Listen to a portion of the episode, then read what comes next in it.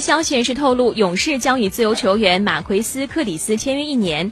克里斯在2016年选秀当中是第八顺位被国王队选中，NBA 生涯先后效力过太阳、火箭和骑士队。另外呢，消息人士透露说，雄鹿因为在不当时间谈论字母哥的合同而被联盟罚款五万美元。此前，雄鹿队的总经理霍斯特和老板埃。埃登斯都公开表态，雄鹿将会在明年夏天为字母哥开出一份五年、总价约为二点五亿美元的顶薪合同。